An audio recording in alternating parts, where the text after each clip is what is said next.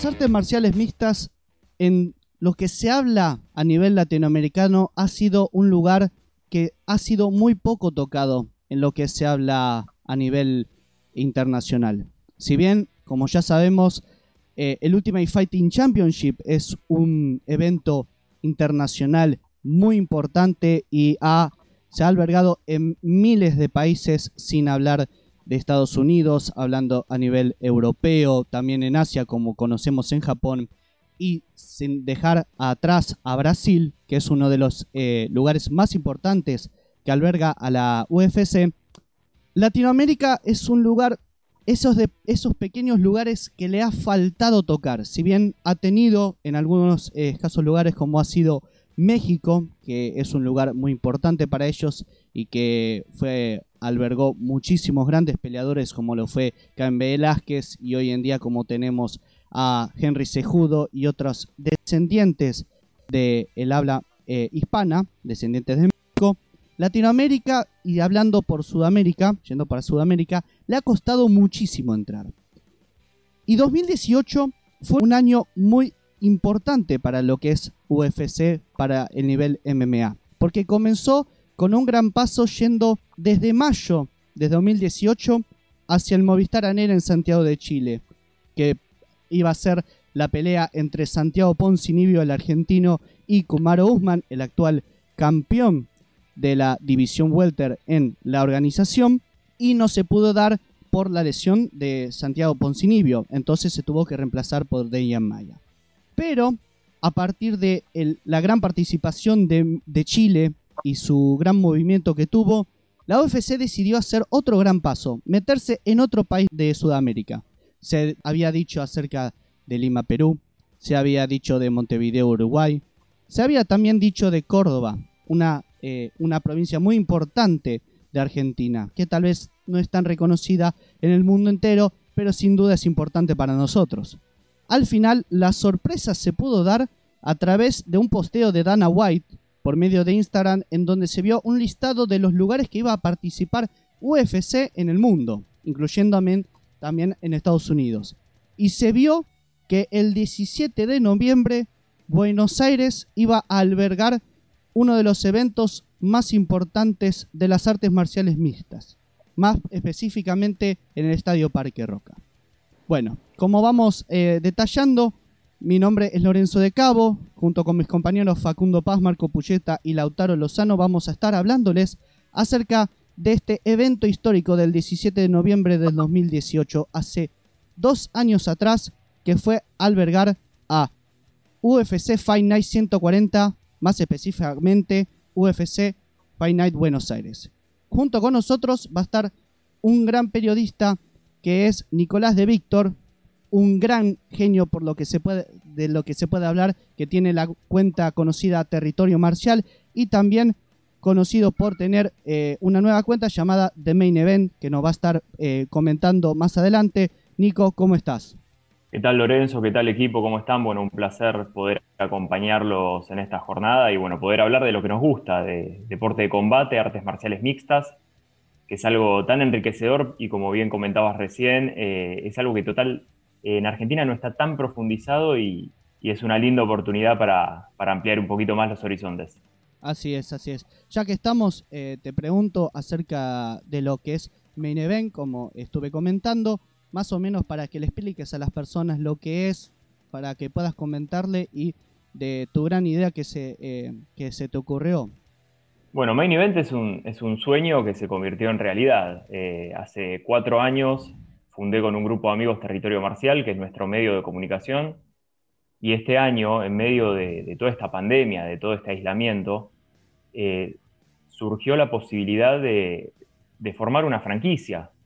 Nosotros desde el principio teníamos como un sueño, pero era una utopía pensar en tener una propia franquicia de deporte de combate. Y bueno, lo conseguimos. Hemos registrado eh, The Main Event, como marca hermana de territorio marcial que va a funcionar a partir del el 11 de diciembre como nuestra propia liga de Muay Thai, de kickboxing y de K1. Así que bueno, estamos más que contentos por eso. Vamos a tener nuestro primer evento el segundo fin de semana de diciembre. Va a estar transmitido por streaming. Tenemos un equipazo, la verdad, y bueno, ya estamos confirmando las últimas peleitas, pero tenemos una cartelera que es realmente explosiva. ¿Cómo estás, Nico? Lautaro Lozano, el que te habla. Em, para meternos de lleno en el tema y poder explicarle a, las personas que, no están tan interiorizadas en el tema y en este deporte, ¿qué es el UFC?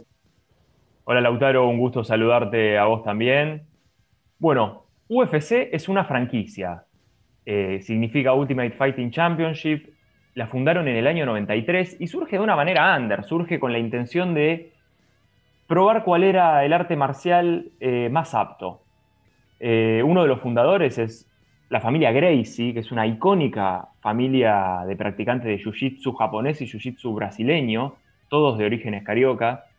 Y lo que quisieron hacer es un deporte under en el que se mezclen las distintas disciplinas para ver cuál era la que mejor podía bancarse una pelea mano a mano. Obviamente, lo primero que se impuso fue el jiu-jitsu, porque el resto de los peleadores querían cruzar golpes y ellos buscaban el agarre y la sumisión, que es la característica esencial de ese arte marcial. Ahora, con el correr del tiempo, se dieron cuenta que habían creado un monstruo. ¿sí? Las artes marciales mixtas se empezaron a imponer, hoy en día están peleándole la hegemonía al boxeo, que obviamente por una cuestión de cultura, una cuestión histórica y también de promoción, el boxeo todavía va a tener un par de décadas más de reinado. Pero si pones el sábado de la noche para ver un deporte de combate, en un canal tenés boxeo y en el otro ya tenés artes marciales mixtas. Con lo cual estamos hablando de que es un deporte que se amplió muchísimo. UFC, para contextualizarlo bien, es la franquicia, es la empresa de artes marciales mixtas. El deporte son las MMA. Que las MMA como deporte lo que hacen es incluir distintos sistemas de deporte de combate y artes marciales y mezclar las técnicas más efectivas de cada uno para poner en práctica en una competencia. Clarísimo. Y en el boxeo se dice que los mejores luchadores eh, vienen eh, muy de abajo. Eh, y en la MMA también. Con respecto a esto, ¿crees que los luchadores eh, nacen o se hacen? Buena pregunta esa. Yo siempre, yo siempre digo con mis amigos que peleador se nace. Y esto es, esto es invariable de la región o la clase social de la que salgas. Yo conozco excelentes peleadores de clase baja y conozco excelentísimos peleadores también que no han pasado grandes necesidades en su vida. Obviamente que una vida que ha tenido eh, mucho más eh, riesgo, que ha tenido eh, mucha más fricción, que ha tenido mucha más por ahí eh, violencia y necesidades, hace que un tipo, el momento de tener su oportunidad arriba de un ring, que es un deporte de combate, de contacto, de agresión, por ahí tenga un plus, pero no significa que eso sea determinante, porque también podemos ver el caso de Canelo, de George St. Pierre en UFC, de Andy Sauer en Kickboxing y K1, que son personas que no, no han salido de lugares eh, de barrios bajos, que no han tenido, ellos mismos lo cuentan, no han tenido problemas en su seno familiar y sin embargo son top entre los top. Así que siempre hay que encontrar eh, el equilibrio en eso. Pero sí hay que reconocer que muchos peleadores, dentro de su temperamento, se puede percibir eh, una vida más al límite, por lo menos de su infancia, que eso lo pueden trasladar al ring y le puede dar, como te dije hace unos segunditos, un pequeño plus. Eso no se niega que los boxeadores eh, se preparan desde, desde muy jóvenes y se los eh, generan más adultos con la experiencia, con lo que se muestra. Yendo a, lo que hablamos del boxeo y de los, eh, de los peleadores de artes marciales mixtas, tenemos que destacar que Latinoamérica a nivel boxeo ha sacado muchas joyas, ha sacado muchísimos peleadores, muchísimos boxeadores. Por ejemplo, ahora eh, se puede hablar de, este sábado, Teófimo López, que va a pelear con Basil Lomachenko, de origen eh, hondureño. O sea, tiene muchos peleadores en Latinoamérica que se destacan por ser peleadores, por ser de ir hacia adelante, si bien hay mucha historia detrás de eso del boxeo. Pero en las MMA es muy distinto, porque uno tiene que ir a Brasil para hablar acerca de las artes marciales mixtas con la familia Gracie. Y es un lugar muy deshabitado, pareciera muy deshabitado lo que es Latinoamérica en cuanto a las MMA. Ya que estamos y te preguntamos acerca de lo que es el Fight Night Buenos Aires, ¿qué tan importante fue para la Argentina o para el fanático de las MMA Argentina eh, tener un evento histórico así de la UFC? Importantísimo, importantísimo. Ahí mencionabas muy bien que en Latinoamérica está bastante deshabitado el tema de las artes marciales mixtas. Y no es por falta de talento, no es por falta de capacidad. Es por falta de, inversión al deporte. Este es un deporte en, el que en Argentina no se le invierte. La realidad es que los peleadores buenos argentinos, que los hay, caso Poncinibio, que estelarizó UFC Buenos Aires, que recién me lo estabas mencionando en, tu pregunta, Laureano Staropoli, Guido Canetti, Bruno Canetti, Emiliano Sordi, son todos, nacieron todos en Argentina. Esos son de San Antonio de Padua, Mar del Plata, La Plata, nacieron todos en Argentina. Pero cuando tuvieron que dar el salto de calidad, tuvieron que ir a entrenar afuera, porque acá no se, no se invierte, no se invierte en las MMA, no se invierte en el Muay Thai, no se invierte en el K1, tampoco se invierte en el boxeo hoy en día, lo estamos viendo. Argentina no tiene el semillero de boxeadores que tenía, que tuvo en el 60, que tuvo en el 70, que tuvo en el 80, ya no lo tiene más. Entonces, que se haya hecho un evento de UFC acá, es importantísimo eso que hizo, abrió la puerta, eso te muestra al mundo. Para Poncinibio eh, fue una oportunidad inmejorable y eso lo habían dicho el comentarista del relator. Este evento es para él, es para que Dana White y la UFC vean no solamente un estadio lleno en Argentina, sino un peleador con la capacidad de ganar en un main event y lo termina haciendo el Rasta. ¿Cuál es el problema que tuvo Santiago? Santiago, después de esa pelea, tuvo una seguidilla de lesiones molestas, graves y reincidentes. Pero el evento en sí en Argentina sale bien, porque el evento era un main event para Santiago, que era el que no podía perder, y no perdió, ganó contundentemente. Entonces, eso nos abre la puerta al mundo y de alguna manera te pone en una vitrina. Por eso UFC, cuando hace Fight Night, va mucho a Brasil, porque es una vitrina, ya tiene sus propios campeones, tiene un buen semillero de peleadores, tiene un buen semillero de academias, y es lo que estaría faltando acá, pero por lo menos el pasito de haber tenido un evento acá y haberlo hecho bien, ya es un paso importante.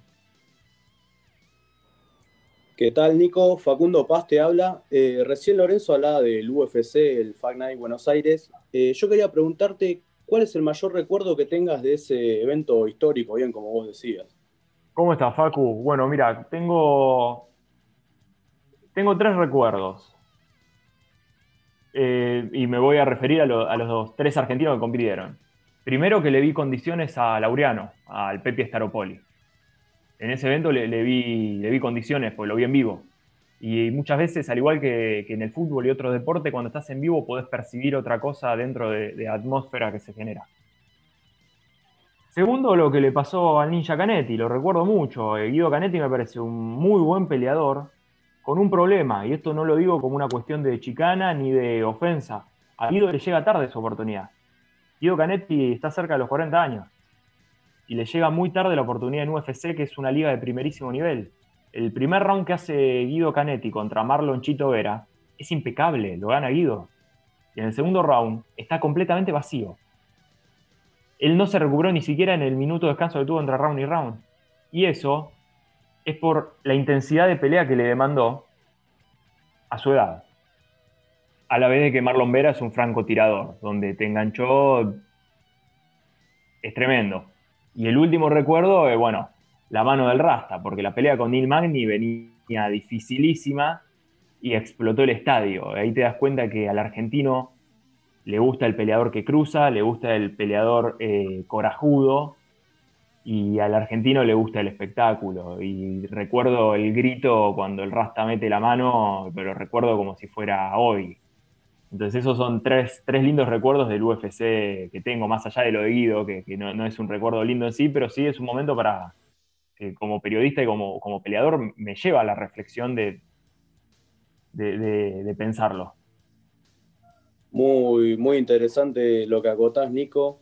Eh, también me gustaría saber, en estos momentos, más allá de todo lo que está viviendo Argentina como país, si ves en estos momentos algún luchador argentino capacitado eh, para estar eh, en la UFC.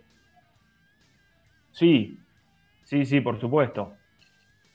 Mirá, yo veo uno que tiene muchísimas condiciones para estar en UFC. Veo dos. Uno es Marcelo el Pitbull Rojo, que pelea en Combate América. Porque aparte tiene un estilo de combate muy agresivo, es bueno en el striking, es bueno en el grappling. Todavía está en edad, porque tiene un poquito más de 30 años. Eh, tiene mucho temperamento, muchísimo temperamento tiene. Y hace más de 15 años que entrena afuera. Y otro peleador que le veo muchas condiciones y que tuve la posibilidad de entrenar con él en el año 2011 es Bruno Canetti. Bruno Canetti, para el estilo de pelea de UFC, todavía lo veo más apto que Guido. Primero por una cuestión generacional y segundo porque Bruno es muy fuerte en el strike. Bruno tiene muchísimo poder y esto, esto lo, he percibido en persona. Eh, Bruno te pelea en welter y tiene la fuerza de un semi pesado, tiene una, fuerza que no se condice con su peso corporal, lo cual es para tener muy en cuenta. Sí, es, justo hablaste de, Brunito y de Guido. Eh, yo también está, eh, participé en varios de sus entrenamientos. Fui a Horton MMA. Es muy lindo el lugar en, allá en Lanús y Guido y a, Bruno los recuerdo muy bien y Bruno como decís eh, tiene una tiene un talento nato para lo que es su de, para, para su categoría y, estar en donde está en, en Combate Américas no es nada fácil. No es nada fácil y es un y podría ser un gran paso para el UFC. Es un es un lindo es un lindo peleador, un muy buen peleador y como comentaba Guido para mí llegó mm, eh, muy tarde al UFC, si bien entrena en lo que es en Alpha Team Male, que es una es un gimnasio que muchos argentinos darían la vida por tener acá, pero eh, lamentablemente no se encuentra muy bien y ojalá que se le pueda mejorar lo que es la carrera porque eh, UFC es un lugar muy lindo para estar y las peleas que tiene es, son muy importantes. Sí, coincido completamente con lo que decís, Lorenzo. Eh, Bruno no tiene, no tiene nada que envidiarle a otros peleadores dentro de UFC. Me parece que Marcel Pitbull Rojo tampoco. Y otro para tener en cuenta, por el poder de pegada que tiene, es Emiliano Sordi, campeón mundial PFL, eh, es, otro, es otro peleador con, unas condiciones excepcionales, porque cuando hablamos de condiciones excepcionales no hablamos de que por ahí son completos en todos los estilos, pero tienen algo que lo distingue. A mí me parece que tanto Sordi como Bruno Canetti tienen un poder de pegada que está todavía por encima del, del nivel de pegada que tiene el peleador argentino. Que no se malentienda, los argentinos son buenos peleadores, pero no es común la mano tan pesada. Y sin embargo, estos dos tienen una mano, la mano del knockout, que también la tiene el Rasta, ¿eh? Sí, sí. Nico, ¿cómo estás? Marco Pucheta te habla. Y ya que estabas hablando de eso, quería saber si podías caracterizar un poco cómo es eh, Poncinibio peleando. O sea, vos dijiste recién que tiene una mano muy pesada, pero si querés explicarlo un poco más para los que no lo conocen. ¿Cómo estás, Marco? Bueno, el Rasta, le digo, el Rasta es, el apodo de Santiago, eh, de, joven, de joven usaba rastas. Eh, ahora ya, ya se, cortó las chuzas. Mira, el estilo de, Santiago es, es, muy complejo, él es muy físico. Eh, Santiago es un peleador de buena estatura, de muy buena complexión física, con lo cual puede manejar muy bien la distancia. a mí me gusta Santiago cuando está bien plantado en el medio del octágono y maneja muy bien los golpes rectos, porque mantiene bien la distancia al rival y encima lo lastima, porque tiene fuerza. Son golpes de distancia que terminan siendo bombas y te va de alguna manera erosionando a poco. Y como si fuera, como si eso ya, fuera una capacidad importante, Santiago tiene también eh, mucha intuición. Eso parece que es una pavada, pero no es un dato menor es muy difícil dentro de una pelea percibir cuál es el momento. Eso no depende muchas veces del entrenador, no depende mucho del equipo, muchas veces depende de lo que es el corazón y la cabeza del peleador. Y Santiago lo tiene.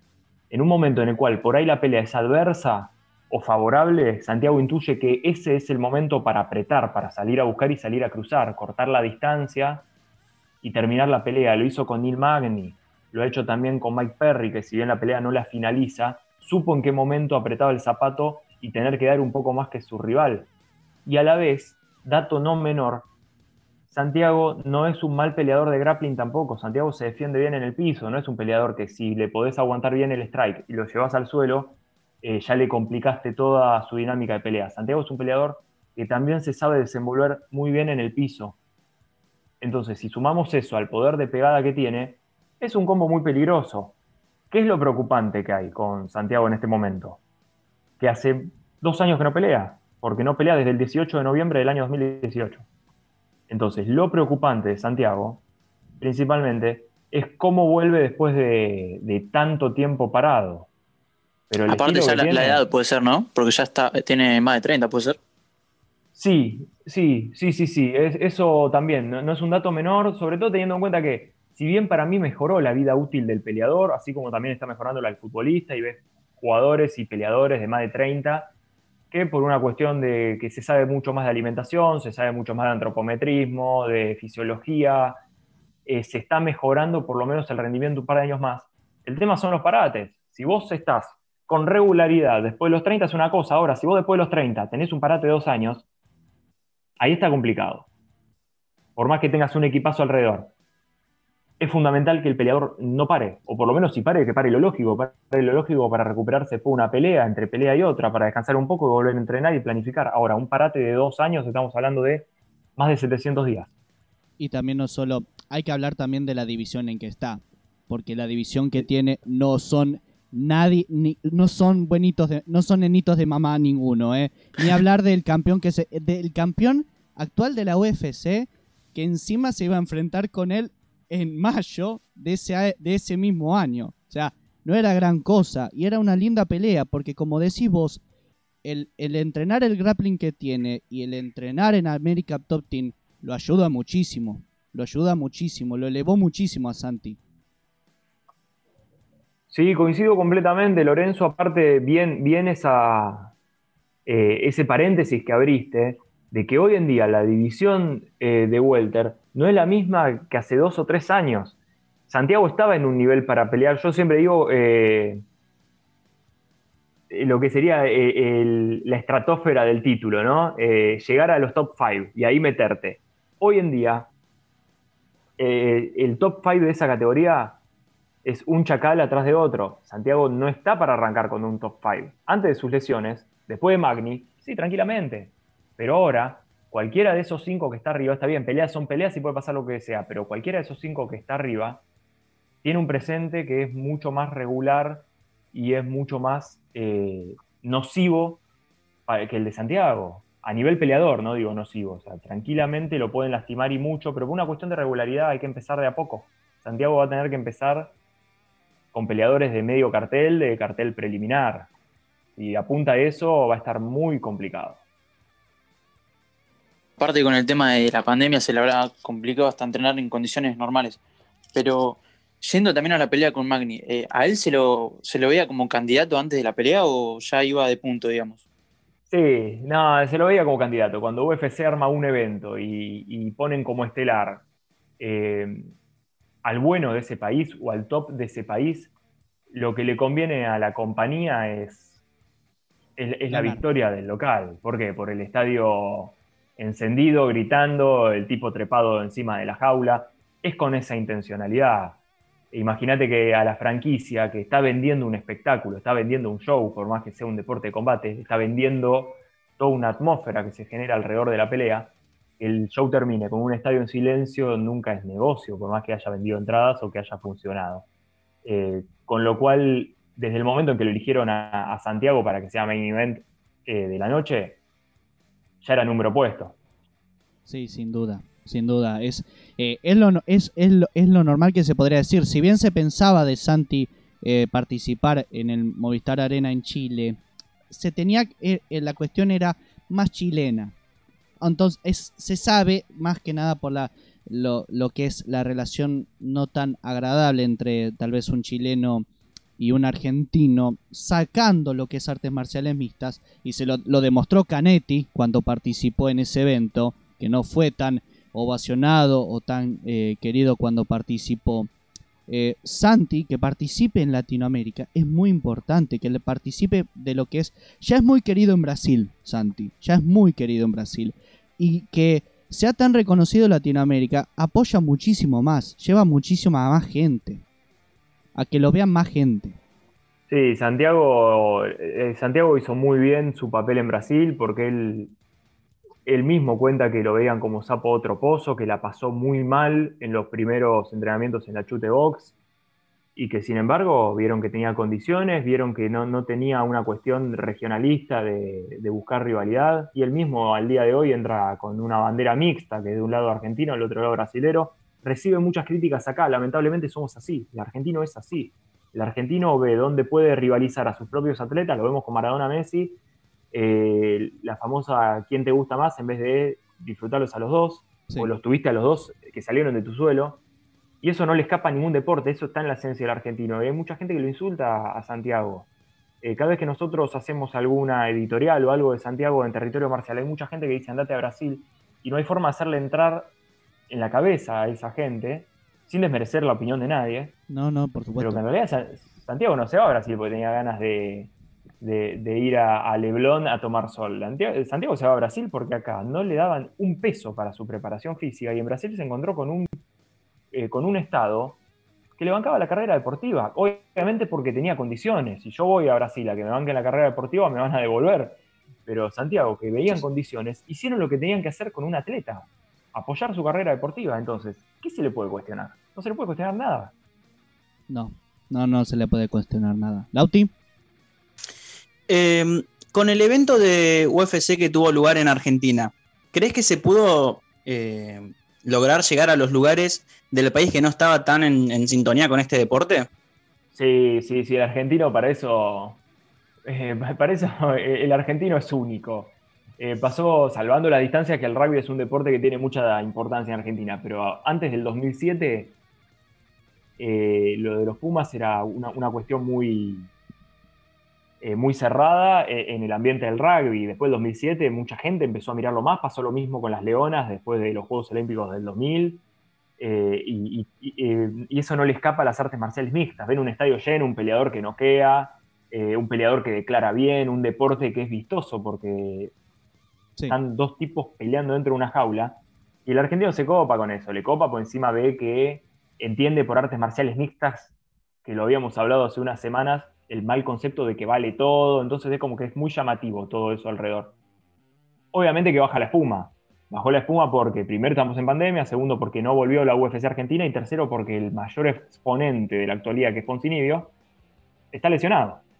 Pero sí, sí, ayudó muchísimo a conectar que una empresa como UFC, que a nivel mundial es top, venga a la Argentina a, establecer un evento. Eso siempre te va a ayudar, siempre. Vos sabés que, es verdad, a mí se me vino a la mente esto que dijiste del rugby 2007. Eh, que solamente hace falta un gran evento, un mundial, un gran torneo que esté eh, bien bancado y eso nos va, nos va a llenar el pecho, por así decirlo, y más si lo estamos representando.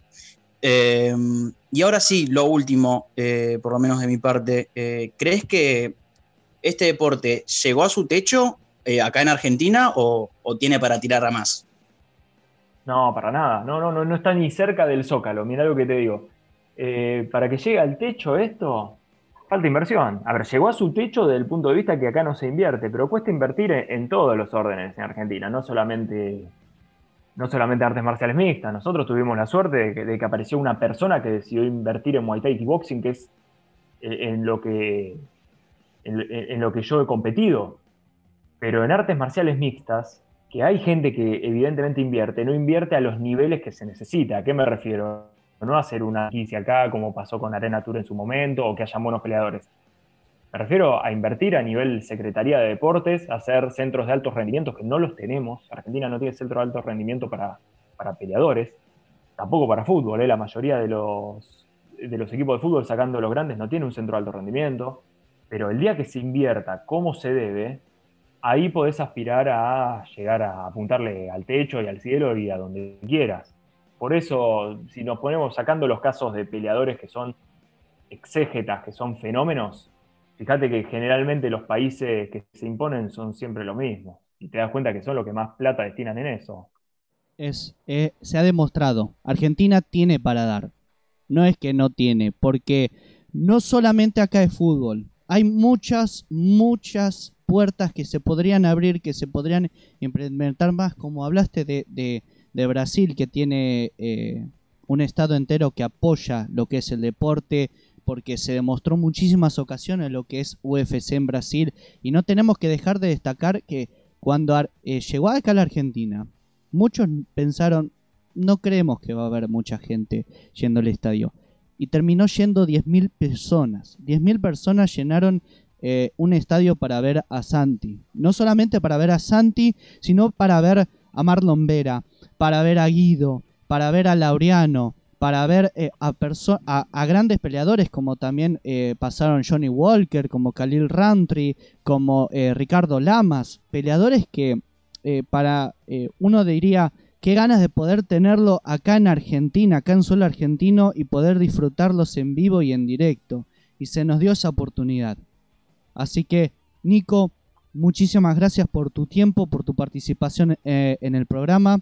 Y bueno, a partir de acá Dale, te agradecemos muchísimo. Espero que, bueno, eh, de Ben eh, explote como explotó Argentina cuando fue eh, artes marciales mixtas. Y bueno, un saludo grande. ¿eh?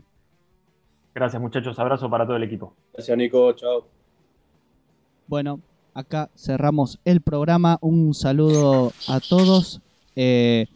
muchísimas gracias por escuchar un grupo de cinco. Este es Lorenzo de Cabo con mis compañeros Facundo Paz, Marco Puchenta y Lautaro Lozano. Los despedimos.